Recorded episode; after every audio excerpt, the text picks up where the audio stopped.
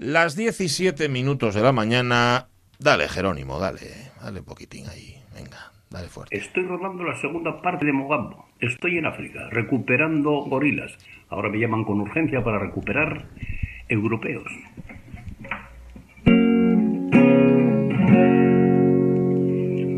Doce plagas en Egipto, y aquí estamos, y aquí estamos. Doce plagas en Egipto, y aquí estamos, y aquí estamos. Doce apóstoles de Roma, y aguantamos, y aguantamos. Doce apóstoles en Roma, y aguantamos, aguantamos con seis pares de huevos, que son doce, con seis pares de huevos, que son doce, venceremos, que nadie se roce, venceremos, que todos la gocen, venceremos, y que nadie solloce.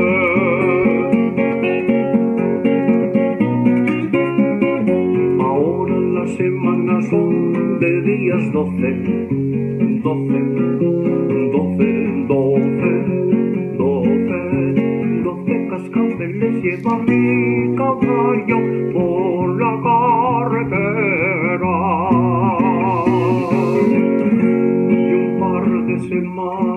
casa, ¿qué pasa? ¿Qué pasa?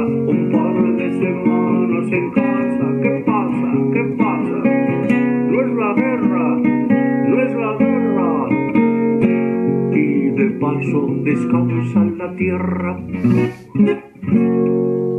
Chao. Adiós.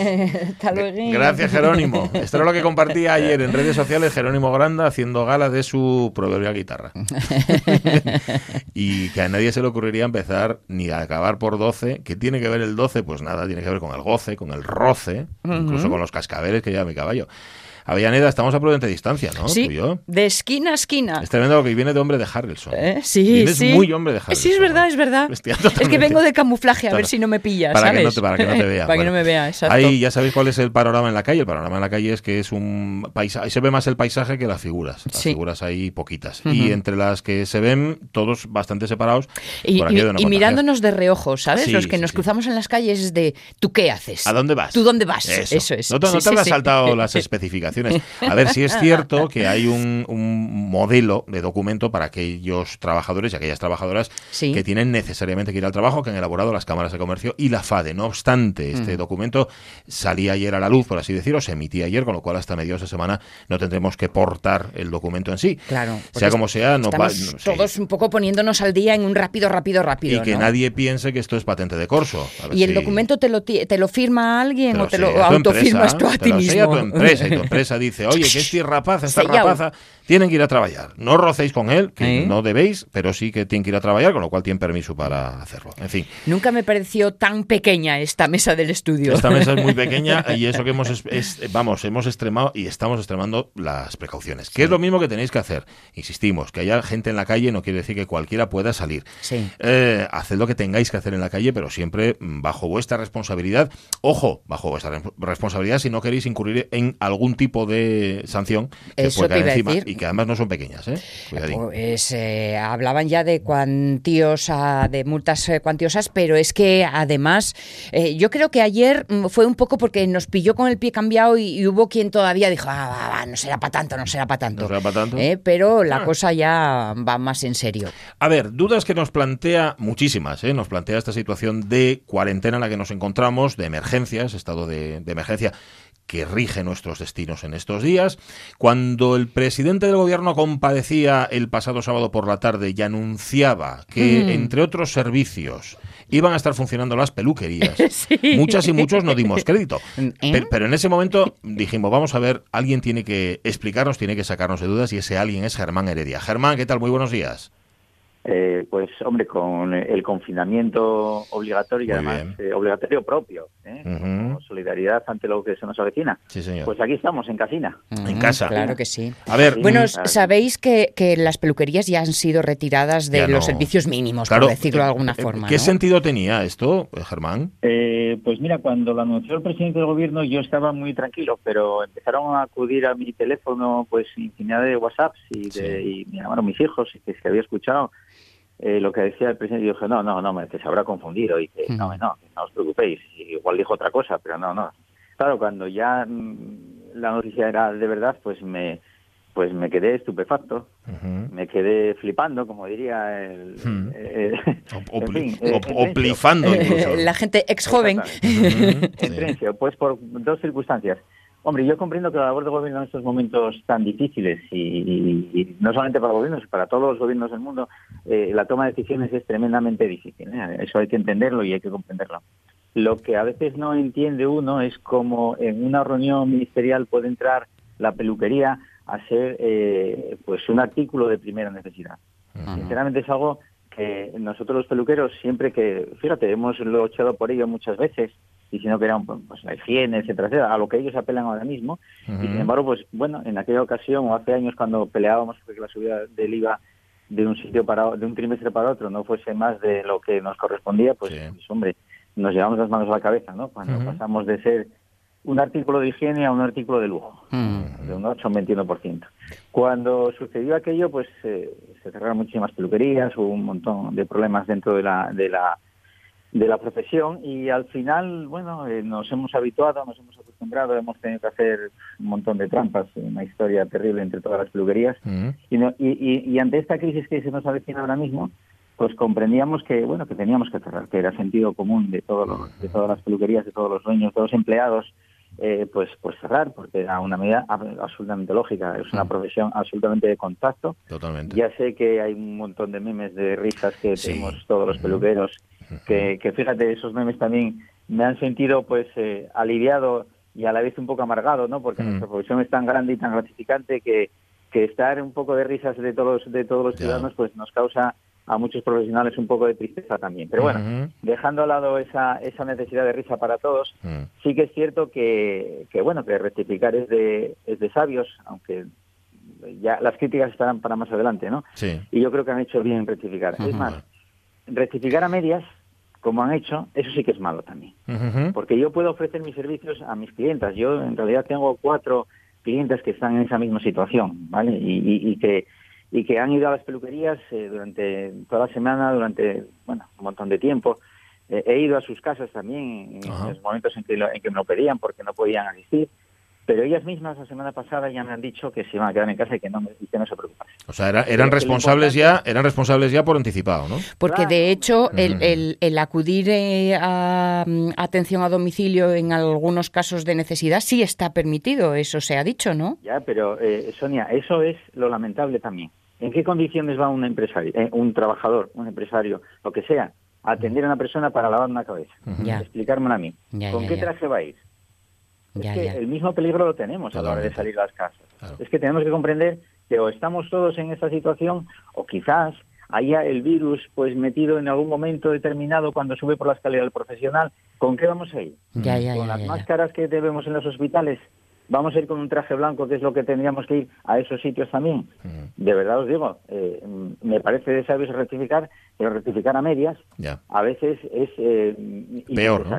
Es peor. Eh, eh, claro, a ver, se quita absolutamente todo. Si es que os lo digo de verdad, muchas veces lo hablamos en, en vuestros programas.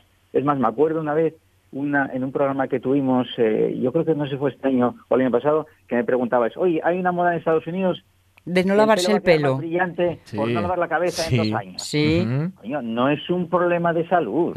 Y es que estamos hablando de que en los hospitales hay gente que está dos y tres meses sin lavar la cabeza. Sí. Eso no te iba, eso te iba a preguntar, aunque fuera una pregunta trivial dentro de lo que estamos hablando, eh, si eh, eh, para el pelo estéticamente, bueno, estéticamente ya sabemos las consecuencias, pero si era bueno o malo o, o- o medio pensionista. medio pensionista. Ni O sea, bueno lo, más importante ahora mismo, de verdad, es la salud. Sí, señor. Y la salud ahora mismo eh, no está en un lavado de cabeza. Está en la higiene personal, aprovechando que podemos lavarlo, pero en la cabeza, de verdad os digo, no va a haber ningún problema porque la gente, eh, esa, esa gente que por desgracia no vamos a poder tener ni en sus casas, ni en sus casas, eh, bueno, pues pues no pasa nada porque no les lavemos la cabeza, sinceramente, sinceramente. Germán, y- mucho y, ánimo, lo- mucho- Lo, digo, sí. lo dice un estilista, pero podría decirlo un médico, ¿eh? Totalmente. Vale. Tampoco puedo- Totalmente, sí, que son los que tenían que decirlo, oiga, Ujú. no se preocupen por no lavar la cabeza, que no va a pasar nada. Ya, Vale. Que no pasa tengo por- nada. lo- lo- los profesionales de peluquería, de verdad, no tenemos por qué estar diciendo estas obviedades. Mm. Deberían decirlo, pues eso, los, los, los médicos, los científicos.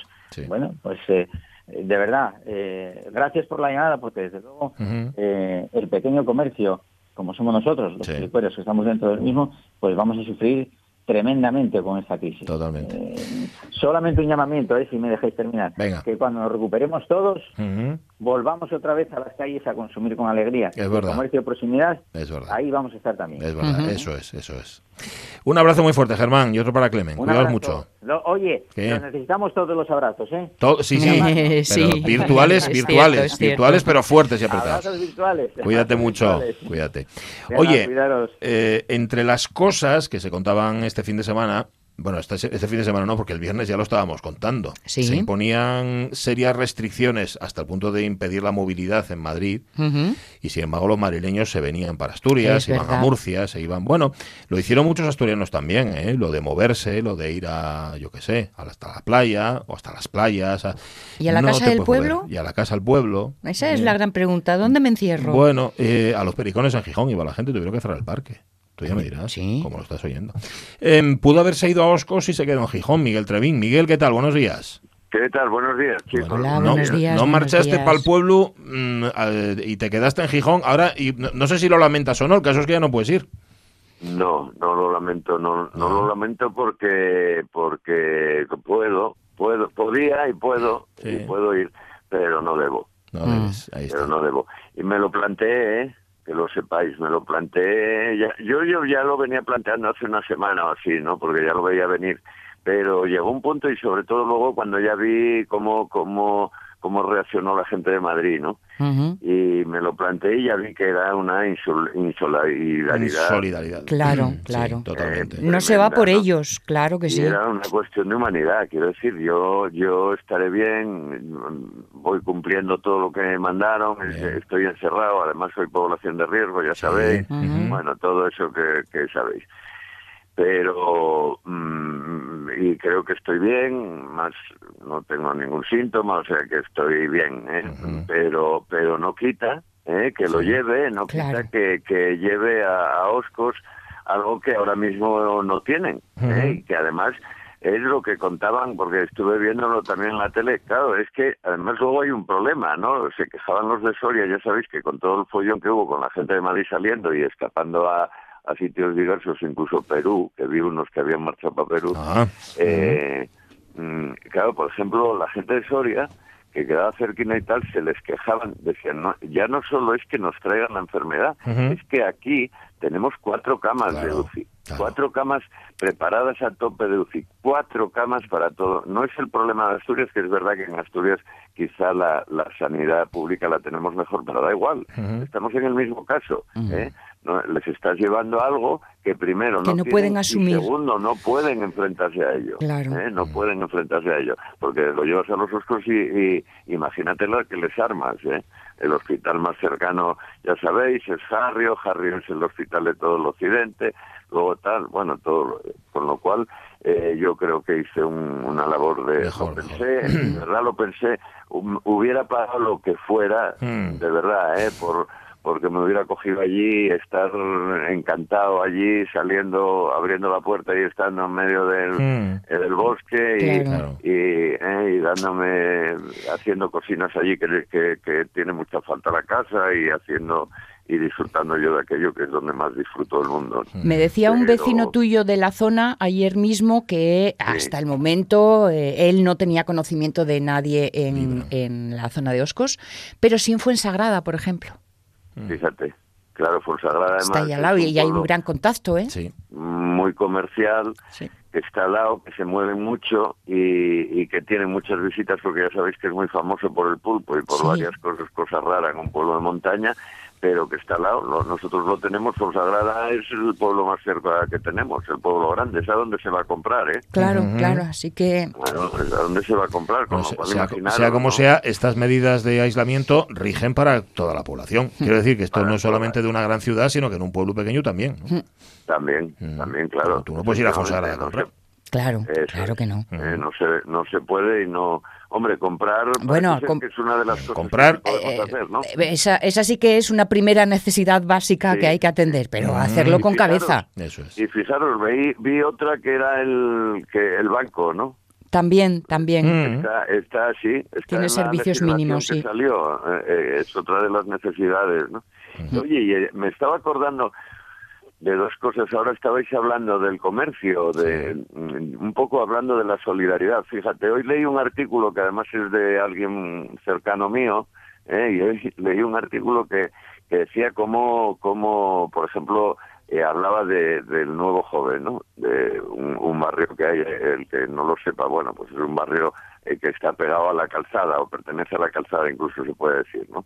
Ujú. Y hablaba de que cuando cuando abrió la familia abrió un- una especie de kiosco eh, que de aquella no era un kiosco tal porque se vendía de todo se vendía de todo que entró una señora y les dijo bueno a ver qué vendéis porque, por- para saber lo que vendéis para ver qué, qué voy a comprar porque hay que ayudar al que empieza aquí en el barrio eh Ah, mira. ¿Entendiste?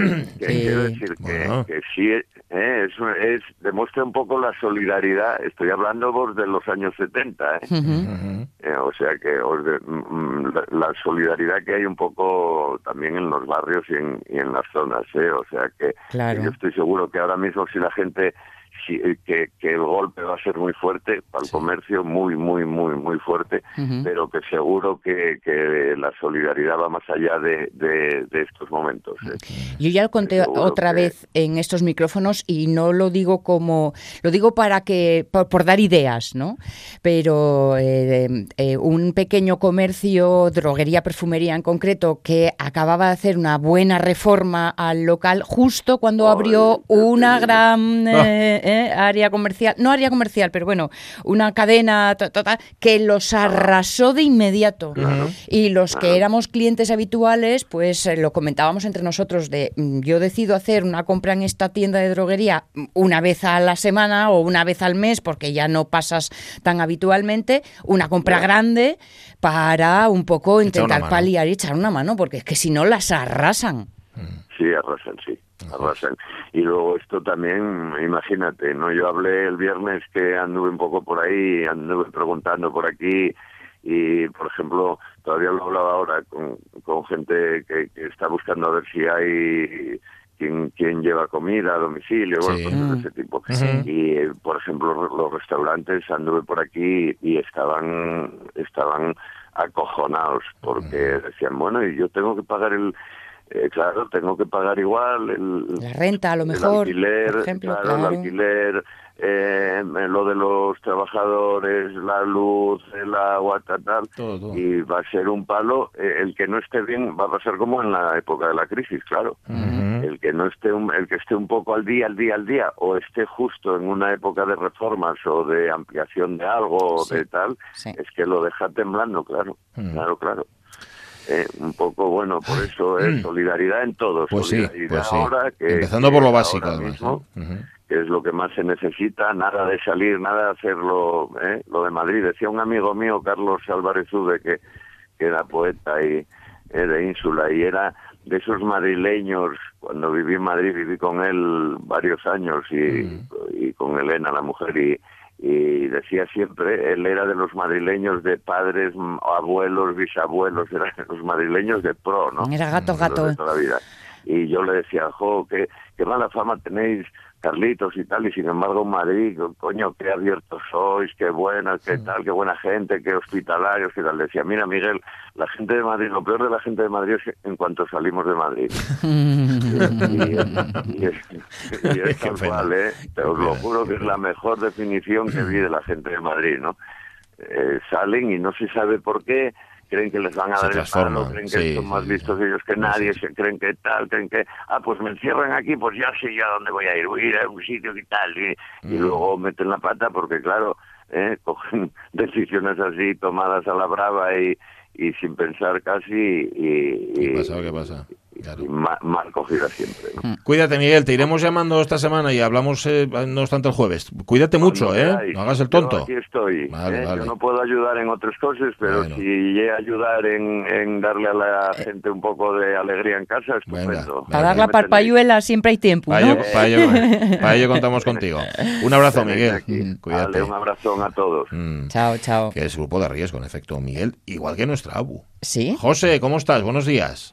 Hola, hola, buenos días. Pues mm, como todo el mundo aquí En encerrada, casa, ¿eh? en casa y con, con un poco de miedo. ¿Estás asustada? Sincera, sinceramente tengo miedo. Mm. Tengo miedo a salir. Hoy vino el hijo y nos trajo la, Suministros. lo que necesitábamos, sí, mascarillas, guantes, por si acaso se necesita, porque es, es todo, es una información que no sabes si aceptarla o no. Yo ayer que tuve que ir a la farmacia, yo iba con guantes, pero no tenía mascarillas, no me puse mascarilla. Entonces mm, me dijo la, la farmacéutica, no, es mejor que no te pongas guantes, es mejor que no te pongas mascarilla. Ujú. Dice, porque eso es para la gente que está Claro, enferma, Claro. Sí. Para no Sí. contagiar a otro, no para que no te contagies tú. Eso es. Entonces vale más que llegues a casa y te laves bien las manos, Claro. y punto. Y dejes los zapatos a la puerta, importantísimo. Mm, Mira, mira, eso Ese es una muy buena idea. Sí, señor. Es que ya no sé si os llegaría, pero a mí ya me van llegando ba- ba- bastantes WhatsApps eh, al respecto que dejemos el calzado a la puerta de casa, que no entremos con el calzado. Tiene mucha lógica, además. Porque puede ir ahí el virus. Claro. Porque lo de los guantes, te voy a decir una cosa. Mm, Yo veo a las personas con los guantes haciendo la misma vida que sin ellos. Entonces, ¿dónde está? Lo que se lleva, ¿qué más da llevarlo? En una superficie que en Que otra. los guantes, sí. Eh, oye, perdón la tontería, ¿eh? que a lo mejor soy yo la que no entiende el asunto, pero... No, no, pero yo, a ver, hay una información y hay una desinformación o mala información que no sabemos a qué atenernos. Esto a mí me lo dijo ayer la, la de la farmacia. Y puede que tenga hasta razón, puede que tenga, sí que tenga razón. Seguramente ella estaba sin guantes. A cada persona que atendía mm, se lavaba las manos, o sea, se echaba el líquido desinfectante. Yo pedí glicerina para hacer, no hay, no hay glicerina, no hay guantes, no hay mascarillas, no hay alcohol, no hay nada. Eso. Bueno, yo coincidió que tenía bastante alcohol por casa y, y aguas que nada, que el aguas que nada no la nombra la gente, pero es un potentísimo desinfectante. Ajá. Fíjate. Eh, lo que no se puede hacer es desabastecer las farmacias cuando hay quien necesita realmente esos materiales. Y bueno, ni las farmacias, ni los supermercados, ni, Y, ni que- nada. y quedémonos con la idea, porque nos lo han dicho desde las voces autorizadas médicas, que el agua y el jabón, Bueno. sobre todo el jabón. Fundamental. Eh, yo, yo he rescatado una pastillina de esas de chimbo. Mm. que, que ah, es buenísimo el jabón del chimbo. lo- bueno, y el ideal. lagarto, y el Pues, jabón pues, lagarto pues, para la ropa. Exacto, exacto. Pues sí, Sí, claro. pues sí, ¿Por pues sí, no? pues eso, Gal, y yo os digo, mm, esto va va por, a por nosotros, a por la gente mayor. Sí. Eh, sois el grupo de riesgo señalado de, y digo de yo, manera ¿y principal. si hubiera sido al revés? ¿Qué Si quieres decir? A ver, a ver. los jóvenes, Ya. ¿Quieres decir que si hubiera ido a por los jóvenes, ¿Qué medidas? no se hubiera demorado tanto el tomar medidas? No lo es- creo. Exactamente, sí, Sonia. No, no, mujer, no digas eso. No me lo- eso no lo puedo pensar. No lo sé, yo tengo miedo. De, ¿Quién está a salvo de la vejez y de la mayoría? Nadie. Mm. La vida pasa así, paz, Mm. paz, así, en un suspiro. Mm. Sí. Y, de- y, y vais, va- van a ser todos mayores. Ya, Pues, no sé. no sé, yo solo Bueno, sé que... yo, yo creo que también, riendas- sí, esa impresión tuya tiene que ver con el comienzo de esta conversación, un poco con el miedo, ¿no? Entonces, cuando uno tiene miedo, empieza a pensar cosas así, Yo que en situaciones normales no pensaría. ahora, sí, yo estoy muy tranquila. Ayer empecé como a sofocarme con un poco de miedo. Sí. Y hoy estaba dispuesta a no salir. Pues no se come pan. Pues aquí mejor que así adelgazamos. Mm. Pues, ¿me entiendes? A tomar esas medidas. Y yo digo, eh, bueno, bueno, voy a tranquilizarme. Eso. Sí, eso es lo mejor. Que, me vale mucho. Y pienso, madre mía, si me pilla esto cuando yo era joven en casa sin televisión, nada más que Ah. con la radio, Fíjate. sin, sin el móvil. Fíjate. Mirar, ayer, ayer en un momento que eh, puse a cargar el móvil y, y estaba desconectado, mm, pero del enchufe, no del móvil. Sentí pánico de quedarme. Yo, ay Dios mío, que se me estropeó el móvil. Verás. Porque hoy, hoy por hoy la única ayuda que tenemos, que psicológicamente necesitamos, Mm. son esos WhatsApp de ánimo, de reírnos un poco, de la familia, de estar contándonos cosas a través de, del grupo familiar. Eso es lo que nos está dando Pues sí. ánimos. Bueno, eso, eso y cuidado, la radio, ¿eh? Hombre, La la, radio radio es ya- fundamental, que no, que no solamente estamos dando información, los compañeros informativos dando información puntual, sino que aquí estamos entreteniendo. Yo- Aquí estás tú entreteniendo, no a- José. Gracias, gracias. Yo Claro. pensé que no ibais a estar, Sí sinceramente. estamos, sí que estamos. Creí que no ibais a ir a trabajar. Sí que estamos. Sí, a ver, Con eh, las normas eh, claro, correspondientes. Evidentemente, cumpliendo con los requisitos que, que Esta, esta mañana, vamos, estamos obligados. los besos y abrazos que nos damos todos los días aquí, Bueno, el grupete, Ni uno, ¿eh? ni uno. Ja, Hoy no- de lejos, mirándonos Ni- hasta de reojo, ni por si acaso. Mira que tengo, mira que tengo yo que quitar a Omar Caunedo, que yo pegañoso. Eh, porque yo es exacto, típico exacto. pegañoso que se pega a mí y tal. Y hoy no, hoy estaba como muy ausente y va. Hoy estaba ausente. Esquivo, esquivo. Bueno, pues nada, yo digo que, que aquí realmente eh, una opinión que os quiero dar es que creo que la, la sanidad fue la que realmente tomó las riendas de este país. Sí. Abu, te Así veo, es. te veo muy de salir al balcón a aplaudir tú, ¿eh? Mm. Bueno, el primer día estaba sacando una empanada del horno y no pude salir porque me quemaba en aquel momento. Ah, sí. Casualidad. Bueno, oye, no, esos son, porque- esos son circunstancias atenuantes. Y, y nada malas, Pero sí. Hombre. ayer fui la única del edificio que salí. Con el móvil, con la luz, bien. con el himno de, de España y aplauso también para mis amigas de Cangas de Onís que salieron, que fue, le mandaron por vídeo precioso. Una parte cantaba en las Asturias, Mm. patria querida, otro otro contestaban por otro lado y, y yo creo que todo esto está ayudando a todos a, a sentirnos unidos, ¿no? Ujú. Sí. Y a sentirnos queridos y atendidos por vosotros y por, por, todo, por No. todo el mundo. Especialmente, Oiga. especialmente por los sanitarios. Y un recuerdo también a la gente que está ahí en, las, en los Sí, supermercados, en atendiendo la balanza. los supermercados, Exacto, exacto. Yo creo que los es transportistas, sí. los transportistas, sin ellos señor. no tendríamos comida. todo. Ese aplauso comenzó pensando en los sanitarios, pero yo creo que tiene que extenderse mm, por justicia a todos a estos todo. A elementos. toda la gente que está currando. Claro, claro. Que es. está currando y trabajando y que tiene que ir a trabajar. El, el hijo nuestro Tomás, Mamá, mañana a las seis de la mañana tengo que estar en- trabajando Mm. en Palma de Mallorca. Él No, le queda más le- remedio. No, no puede hacer no le teletrabajo. queda- No le queda más, más remedio. En fin. Los demás en Madrid, que tengo toda la familia en Madrid. Mm. Y tenemos, tengo mis hermanos, los hijos, los nietos, los cuñados, toda la familia en Madrid. Y ahí está el foco más grande.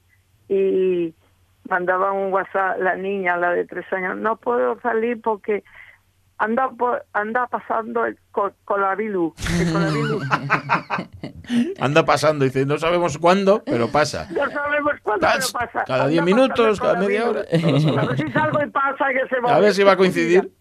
José, cuida, José Pues que pase, que cuidaos- pase, que pase cuidaos de largo. muchísimo, ¿eh, Ramón. Y tú, cuidaos mucho y que, y que os cuiden, ¿vale? Estamos atentos. Cualquier cosa que tú nos quieras contar, el micrófono de la radio está abierto para que entres en cualquier momento, ¿vale? Bueno, muchísimas gracias. No, gracias a ti. tener mucho cuidado vosotros, Sí. los que salís a la calle. Dejaros los zapatos a la puerta. ¿no? Mira, buen Sí, consejo, sí. buen consejo, sí señora. Y encima vamos a acordarnos de ti cada vez que lo hagamos. Pues sí.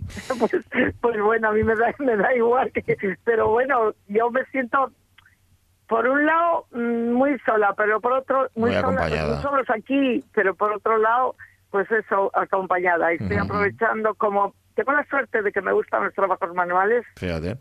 voy a, hacer can- tanta cantidad porque esto va a ser largo. Mm. Esto va a ser largo. Sí, sí. Vosotros ponéis el día 7, pero por el gobierno no es el día 7, es el día 3 Ujú. o 4, Ya. desde cuando lo dijeron. Mm. Yo, es que a mí lo que me, lo que me aterroriza es que estuve en contacto con muchos niños en el colegio en Madrid. Y digo yo, y si esto tarda 10, 12 días en salir fuera, por otro lado esa información que te llega que dice que todos lo vamos a pasar. Ujú, Sí, seguramente. Oye, en cualquier caso, se puede pasar de una forma o de otra. Y también te digo, el miedo, y esto está absolutamente demostrado, Sí. baja, baja las defensas. Baja las defensas, Así sí. que, nada de miedo. Pues ¿vale? nada. Animator. Ánimo, ánimo, Abu. Y- Venga, un no- besín. y, no y que no machaquen a los madrileños. No. Que también me dieron cántabros vascos. De todo, de todo, hija. Y, y asturianos que salieron Y también. Sí, sí. asturianos, ¿cuántos nos saldrían? Muchos, O sea, que muchos, venga, eso es un aplauso para todos y cuidaros muchísimo, Un beso. de verdad. Un beso, Ujú. Abu. Chao, chao, chao. Cuídate, adiós. Que dice, recuerda Luis Fernández, que las limpiadoras y limpiadores. ¿eh? Claro, También. claro, Uh, especialmente, fíjate, eh, que sí. además se están utilizando productos y todo y todo para Mm, ello. Manu nos dice, Manu, Manuel Paz, que dice la gripe española atacó sobre todo a gente joven y sana. Eso hay que Pues mira. recordarlo también. Y Fernando Calleja nos dice que el mi chaval está trabajando en Holanda y cuando vengan los españoles los tratan como apestados. Claro. Incluso con malos modos. A veces, Pero es por el miedo. Sí, a sí. esas cosas hay que... Hombre, no es grato, pero hay que entenderlas. Mm. Em, El resultado mm, más trivial de esta situación va a ser una talla menos, perdón, una talla más y armarios ordenados. Es, mira, o una talla menos, porque si ya me estás diciendo la ABU que hoy no comemos pan, o se engorda o se adelgaza. Vale. Oye, que estamos aquí para contaros mm, cosas, para entretenernos un poco. Si queréis, nos dejáis vuestro teléfono. Hoy no, porque lo tenemos todo pautado. Pero a partir de mañana, si queréis dejarnos, oye, pues ¿por qué no me llamáis? Que os quiero contar, ¿sabes? Vuestras estrategias. Eso es, ¿eh? Primero para la tranquilidad y luego, por ejemplo, también para el entretenimiento, ¿eh? que eso de estar aburrido, estar ocioso y es muy peligroso. Muy malo, muy malo. El ocio es lo que trae. Las redes sociales llenas de gente ingeniosa. Eso, eso es el principal resultado del ocio. ¿Cómo era aquello de cuando el diablo está ocioso, matamos Matamos que es con el rabo? Sí, señor, Pues porque mata el coronavirus y ponerse un poco a tono. Bueno, las Lo 10 y sé, Omar, lo 38 sé, lo minutos de la mañana. Tenemos noticias para contar, ¿eh? Sí.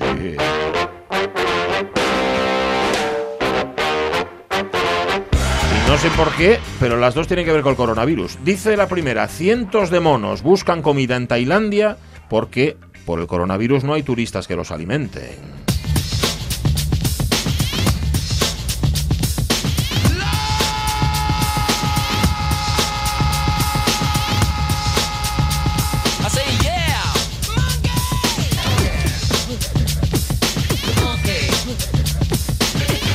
Monkey, ahí está. Em, esto pasó en las calles de Tailandia.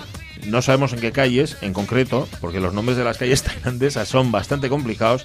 Se ha visto en las calles cientos de monos hambrientos deambulando y, lo que es peor, peleándose por comida, por conseguir comida. ¿Por qué? Porque los turistas normalmente se encargan de alimentar a estos monos tailandeses, que ya me dirás tú qué control tienen esto por parte del Estado. Aquí en España, yo qué sé, no te dejan dar de comer a los patos. Sí, sí, es verdad. Ya, les alimentamos nosotros, ustedes no les den. Parece ser que en Tailandia no. En Tailandia venga usted y, y alimenta a nuestros monos. Bueno, se pelean por la comida. Debido al brote de coronavirus, la cantidad de turistas ha disminuido considerablemente, así que esto se convirtió en una guerra. Y cuidadito porque menudo carácter que tienen, Los ¿eh? monos de Tailandia, puf, vale, son... No, no, de Sí, verdad, sí, son de sí, lo, sí, de lo son, lo son. peor que hay. ¿eh? Bueno, los monos en general. No te pienses. Yo no sé si hay algo en ellos que no son... ah, Bueno, ese, eh, Geniudos. ese, ese instinto No animal sé. unido a un tener una vuelta más de tuerca, ¿no? De, de Sí, que son- capacidad que de maldad. listos, claro, listos, claro. Bueno, esta foto la ha sacado, bueno, el vídeo fue de- de- obtenido por Sasaluk Ratanachai, que presenció a los monos desde fuera de la tienda donde trabaja. Y los captó y ahora los podéis encontrar en, la- en las redes sociales. Eran monos que son más complicados, porque si fueran perros... Aunque coge el manager, le mete a escuchar al cuarto de escuchar perros que cantan. Madre mía. Se mete, pasa mete. una hora, pasan dos, pasan tres, pasan cuatro. Y es, es de, es de Calatayud con los ojos como platos todavía. Y cinco horas y seis horas y por fin sale el manager. Joder, Bibilitano, hombre, pero Bibilitano, pero, pero, pero Bibilitano. O sea, pero este perro solo hace wow, wow, wow, wow. Mm. Claro, guau, guau, guau, guau, joder. Los cantantes extranjeros no dicen guachi, guachi, guachi. Pues ya está, guau, guau, guachi, guachi, yo qué sé. ¿Sí o no? Sí, señor. Lo hemos contado mal. Sí, es posible, sí. Es posible que contado mal. Bueno, está el perro que canta de Feno y Casa. Cuidadín con los monos, ¿eh? Bueno, y cuidadín con los señores y las señoras y los jóvenes y las jóvenes que se pelean por un paquete de espaguetis. Que Sí. eh, podemos llegar a eso y no hay por qué, ¿eh? Y alguien preguntaba el otro día si había que ponerle mascarilla al perro también. Hombre. Al dueño, al dueño. Sí, Las sí. mascarillas al dueño, siempre, sí señor. Perrinos, ¿qué culpa tienen? ¿No? Y así. Oye, mañana, fíjate, decía Jorge Alonso que luego entrará, ¿eh? luego va a estar con nosotros a- vía Skype, que ya sabéis que ahora se puede hacer esto. En, en la radio funciona el teletrabajo, en la tele es mucho más complicado que funcione. Ya, Y es una contradicción en sí misma, pero, Sí. pero esto es así. Bueno, el caso es que eh, mañana nos va a traer al- a, a un veterinario para, pa- justamente para ver, porque ellos también tienen que estar currando, ¿eh? no solamente las, eh, Sí, los sí, sanitarios que se ocupan de los humanos, sino también los de los animalinos. Vamos a hablar de este tema mañana. Oye, mm, cuando todo está en contra, por ejemplo ahora con esto del coronavirus, ¿qué es lo que haces cuando todo se pone en contra? Yo canto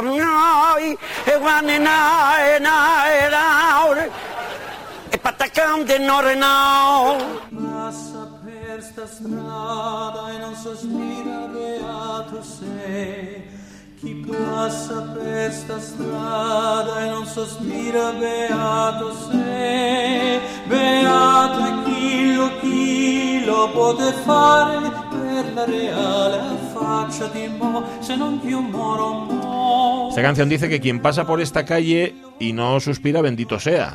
Ahora no podéis salir a la calle, ni suspirar muy fuerte tampoco. No es que sea una provocación esta canción, sino que sirve para ilustrar lo que están haciendo los italianos. Sí. Que lo habéis visto, están combatiendo el confinamiento cantando por la ventana. Sí, porque los refranes es lo que tienen. Sí, y el refrán dice que quien canta sus males espanta. Eh, eh, que igual. Me mira con una cara de abuelita con los refranes. Déjalo. Pues bien, esto es lo que al parecer están haciendo eh, algunos eh, ciudadanos italianos. Aburridos por el confinamiento que muchos sufren, todos, ¿no? Supongo, han decidido asomar la cabeza por la ventana, salir a los balcones y cantar. Es la manera que tienen de combatir el coronavirus. Según explican algunos medios trasalpinos, este fenómeno se está dando en ciudades como Nápoles, Siena, Turín, Cagliari o Roma. En Siena, la ciudad a la que estoy muy apegado, dice un usuario en la red, te quedas en casa pero cantas junto a otro a- con- junto a otras personas como si estuvieras en la calle. Me conmovió. Es un poco el vídeo que, al que nos hacía la referencia la ABU, ¿no? Sí. También sucedió por la tarde en Florencia, en la zona del estadio donde vivo. Tres damas de un tercer piso cantando a capela y una de otro edificio tocando un violín mm, desde, desde su ventana. Surrealista, muy intenso. Ajá, lo decía otra sí, persona. sí, sí. Bueno, Qué ver, bonito. Es muy bonito lo del violín y lo del cantar, sobre todo si cantan bien. Si Mm. cantan mal, no lo sé. En otros lugares han puesto a tope así el- la cacharra de la música Sí. y se han propuesto amenizar al barrio. Claro, eh, chico, a mí me toca estar confinado y encima tengo que escuchar a chunda chunda todo el día. Claro. Ah, Las cosas como todo tiene un límite. El problema es no compartir gustos. Claro, la diferencia es, no, la cosa está en, o si eches un cantarín, bien, Eh. Hasta ahí, bien, pero ya convertirlo en una especie de fiesta rave, pues Sí. ¿qué quieres que te diga? No, no me parece. Y luego también los italianos, ¿cómo son los italianos de, de musicales? Un italiano nunca pasa inadvertido. Soy italiano, Eh. sono italiano in spirito. Ah. Ma ho sposato una donna che preferisce lavorare nel giardino a fare l'amore Eh. appassionato. Un sbaglio grande. Ah, ahí está. ¿Eh? sí, señor. Un italiano siempre se le ve por eso, por lo bien que canta y por lo bien que canta. ¿Qué hace cantar?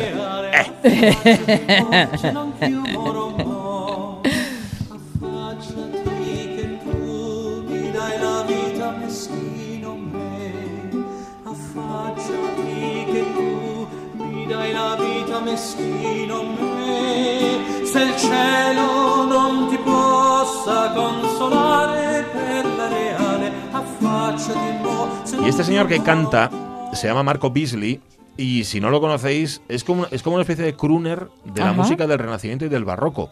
Porque si os fijáis, no tiene una voz lírica, es un- es un tenor, pero no canta afectado. No Sí. canta como un tenor, sino que canta como cantaría un crooner. Si os gusta, buscadlo. Marco Beasley. O Beasley. ¿Cómo es? ¿Beasley o Beasley? Bueno, si ponéis Marco Beas, ya, os- ya os lo Es, completa. es mejor que lo digas así porque así es más Claro, fácil buscarlo. Y es con calvorota, tiene una calva, que la mía, la de Caunedo, perdón. Bueno, 16M Mm, quedan 290 días para finalizar el año, o sea, 16 de marzo. 1621, en la colonia inglesa de Plymouth, hoy Estados Unidos, los colonos reciben la visita, la visita del primer indígena Moegan, que los saluda en inglés, un inglés que había aprendido de unos pescadores. Les dijo, bienvenidos ingleses, mi nombre es Samoset. Luego ya fue mejorando su inglés. Seven, eight, nine, ten. Ahora repita usted. One, two, three. No, por favor. Three. Con más suavidad, ¿comprende? Three. Vamos. Three. Three. Three. Eso es, mucho mejor. Otra vez. Three. Ah, vamos, ahora retrocedido. Olvídese de que se escribe con T y pronúncielo como si se escribiera con Z en español. Tres. Bueno, como esto de los números no se le da muy bien, vamos ahora con la naturaleza. Sí, vamos a dejarlo para otro Todo momento. esto es- Samoset, hablando inglés ahí en Plymouth. ¿Qué más pasó? 1736 volvemos a Nápoles. Allí moría a los 26 años Giovanni Battista Pergolesi, un músico italiano que vivió poco, sin embargo, escribió mucho. Cosas así.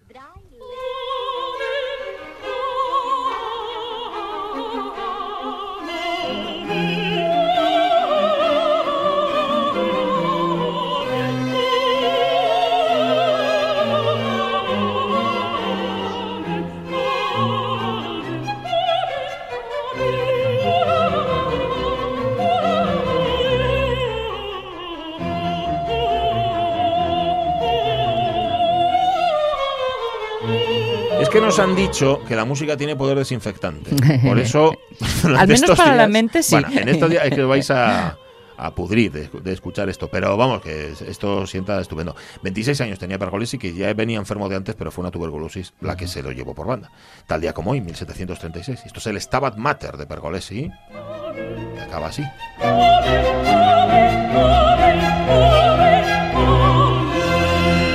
Y Y ya está. sin embargo, prolífico. Escribió un montón, sí señor. Y eh, fíjate, escribió además cosas de estas que luego pasan a la historia de la música. Por ejemplo, La Serva Padrona. La Serva Padrona es una operita muy corta, muy corta, pero que generó una movida tremenda entre los compositores de ópera, lo que se llamó la querella de los bufones. Porque, bueno, eso lo contamos otro día. Pero sí, sí, sí, un tipo, cuidado con Pergolesi. ¿eh? Año 1812, en Badajoz, se libra la batalla homónima, o sea, la batalla de Badajoz, que duró hasta el 6 de abril, en la que las fuerzas británicas y portuguesas sitian y derrotan a los franceses durante la guerra peninsular. Les dieron pal pelo, hombre. ¡A correr! Ahí está. Vaya, acabó. Vaya. Este está cargado. Y os fijáis que los franceses parecen, parecen Sioux. Sí, ¿no? sí. Así, todos de fondo. Venga, una más. Nos vamos a México. En 1925 nace en Tepic Er- Luis Ernesto Miramontes. Él es químico y coinventor de la píldora anticonceptiva. Ya sabéis. Lo mejor para ser pocos, lo mejor para ser pocos son las píldoras, píldoras anticonceptivas, píldoras. No olvidéis en estos días de encierro forzoso el protegeros, proteger vuestra salud, pero también protegeros de una posible familia Sí. numerosa. ¿eh? Hablábamos de resultados, una talla más, armarios ordenados. Había quien eh, también eh, trabajando en el ámbito judicial decía o una de dos, o baby boom, Sí, nuevo baby boom, y también un boom de divorcios. puede ser, puede ¿Eh? ser. Ambas cosas pueden ser esperables. Yo alguna bronca ya tuve. Vaya, hombre. Ahí lo dejo. Para quitarla en medio ya y tenerlo Ya, ya está, solucionado pero una ese sol, asunto. una sol pequeña, Eso, eh, Y a un metro y medio de distancia, el uno del otro. Es la de reacostumbrarse a la nueva situación. Claro, sí que es así.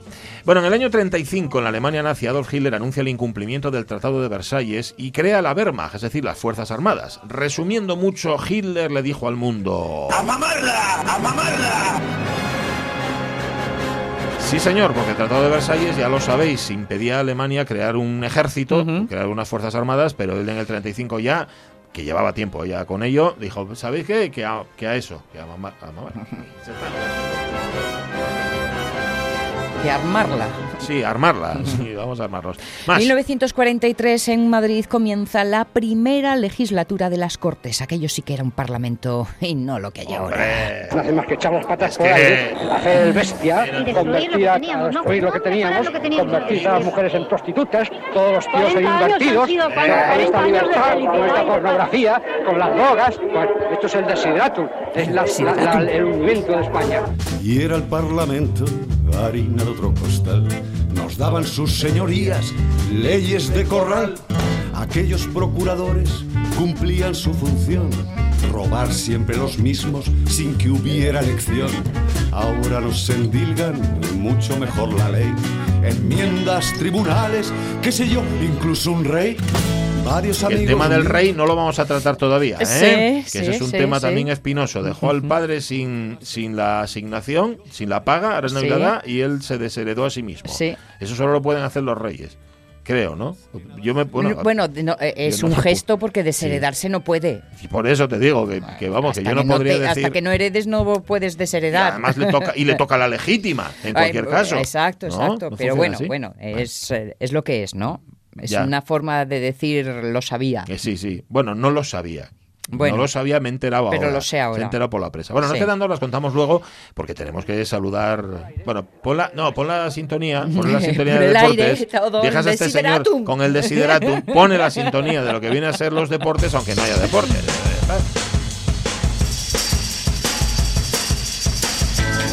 Rafa Gutiérrez Testón, ¿cómo estás? Muy bien. Bueno, con la librería, con la librería cerrada y preocupado, me imagino, ¿no? Sí, lógicamente tienes tienes la preocupación, pero bueno, como son estas cosas. Preocupado yo creo que con un negocio está siempre. Sí. Sí. Ya, puedes Pero- estar más o menos preocupado, ¿no? ¿A que vas a poner al día todos esos papelotes que llevan en el cajón, eh?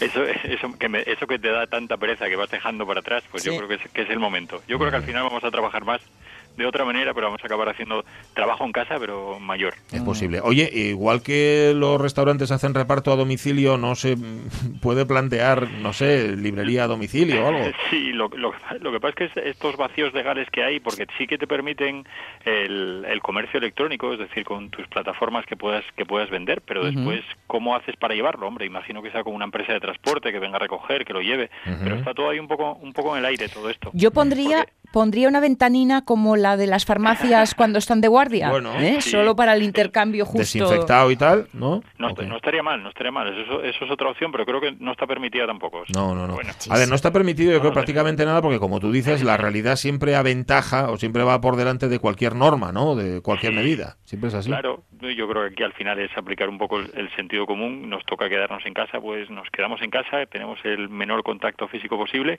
y a esperar que amaine, no queda otra. Ujú, pues sí. No tenemos mucho que hacer. Eh, correos funciona, me dice Elena que me pone un mensaje. Yo, de hecho, hoy por la mañana voy a recibir un paquete con unas revistas que había pedido. Así que, no sé, es todo un poco, sí, to- todo un poco Sí. como cogido con pinzas, ¿no? Sí, porque, hombre, si puedes hacer el ese reparto, imagino que, pero tampoco lo sé, ¿eh? si yo puedo ir a la oficina de correos a enviar un libro. Por ejemplo, sí. por ejemplo. Por ejemplo. Ya, No sé hay muchas cosas que no sabemos. No sé. Está todo tan raro. ¿Lo sabrá Fernando Menéndez? No sé. Fernando, ¿qué tal? Buenos días. Buenos días, ¿cómo estáis? Muy bien. ¿Qué estás leyendo ahora?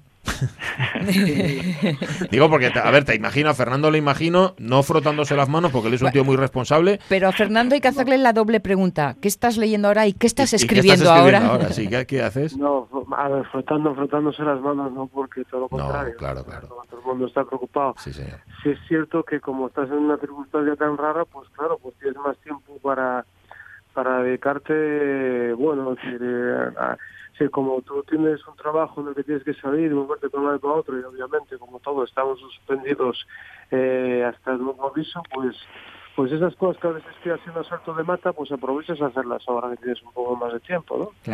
Yo creo que es importante distraerse. También es verdad que, que está dándose un, un, un uso, gracias a esto, por lo menos de los de las redes sociales, en concreto WhatsApp, muy buena, porque a todos los grupos de clubes de lectura y de escritura que, que tengo, pues les estoy mandando continuamente materiales que tienen que ver con la literatura, que tienen que ver con los libros, que tienen que ver eh, de un lado y de otro, y sobre todo pidiéndoles que, bueno, que, que la preocupación y la responsabilidad la vivimos todos, pero que, que a poder ser que se abstengan de escribir de ello en el WhatsApp, porque eso es una onda expansiva al final, ¿no? O sea, no, no, o sea, no olvidarnos, porque obviamente no podemos olvidarnos, pero bueno, mm, utilizar eso para, para digamos, para, esas, para esa medicina que son también los libros, ¿no? Que lo sabemos en Rafa, eh, y la cultura, que también es una medicina necesaria, ¿no? Eh, que yo no entendía por qué las peluquerías se podían abrir y las librerías no. Sí, sí, sí. Claro. Pero bueno, ya, ya nos lo explicó hace un momento Germán Heredia, que él, que él tampoco lo entendía, ¿sabes? Eso Bueno, es, es eh, ver, es verdad difícilmente comprensible. las- las- con todo respeto a los peluqueros, la peluquería en mi caso no es un... No, es la- la verdad es que no. No, no, pero- no, no, si, si- si te entiendo perfectamente.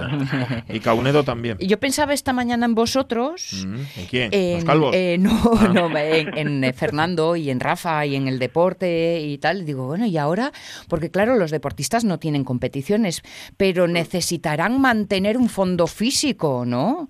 ¿Sabéis si hay eso previsto de alguna manera o algo? Tenía entendido que se habían enviado cuadros de trabajo. Claro, lo está- sí, lo están haciendo todos los equipos. Eh, yo leí, leí que el Oviedo lo hizo, pero imagino que el Sporting también, y los, equipos, los equipos todos, claro. Ujú. Sí, pues si no. Tendrán que entrenar en casa, ¿no? A mí me hace mucha gracia esas imágenes de los futbolistas, sobre todo los grandes equipos, diciendo yo me quedo en casa y ves esas casas con cancha de baloncesto, con, Con gimnasio. con piscina y Claro, claro, claro. Hay sacrificio que me quedo en casa. ¿Me puedo quedar en la tuya? Bueno, había quien, eh, yo vi un, ya tiene tiempo, ¿eh? un vídeo de estos que te mandan de un tipo que lo que hacía era echar aceite en el suelo de la cocina y deslizarse como si fuera una cinta de gimnasio. Se agarraba ahí al mango y tal y hacía. Pero creo que no vale igual, ¿eh? Seguramente, seguramente que el tipo ese no limpia en la cocina. Ya. seguramente, seguramente. Bueno, mm, eh, ahora sí, contestadme, ¿qué estáis leyendo? Mm, bueno, a ver, eh, yo estoy leyendo un- uno de los libros, uno de los libros que estamos manejando para el Tigre Juan, no voy a decir nada más. Vale. Eh, y luego estoy leyendo muchas cosas que has- he estado ahora en ello cuando me llamaste de, de Daniel Moyano, porque Mm. una de las cosas que, que voy a aprovechar ahora es para avanzar en, en un libro en el que hace tiempo estoy metido sobre Daniel. Ah, qué bien, qué bien, qué bien. Fíjate qué buena noticia nos das. Eso es, es una buena noticia, muy chulo. Oye, ¿y tú, Rafa?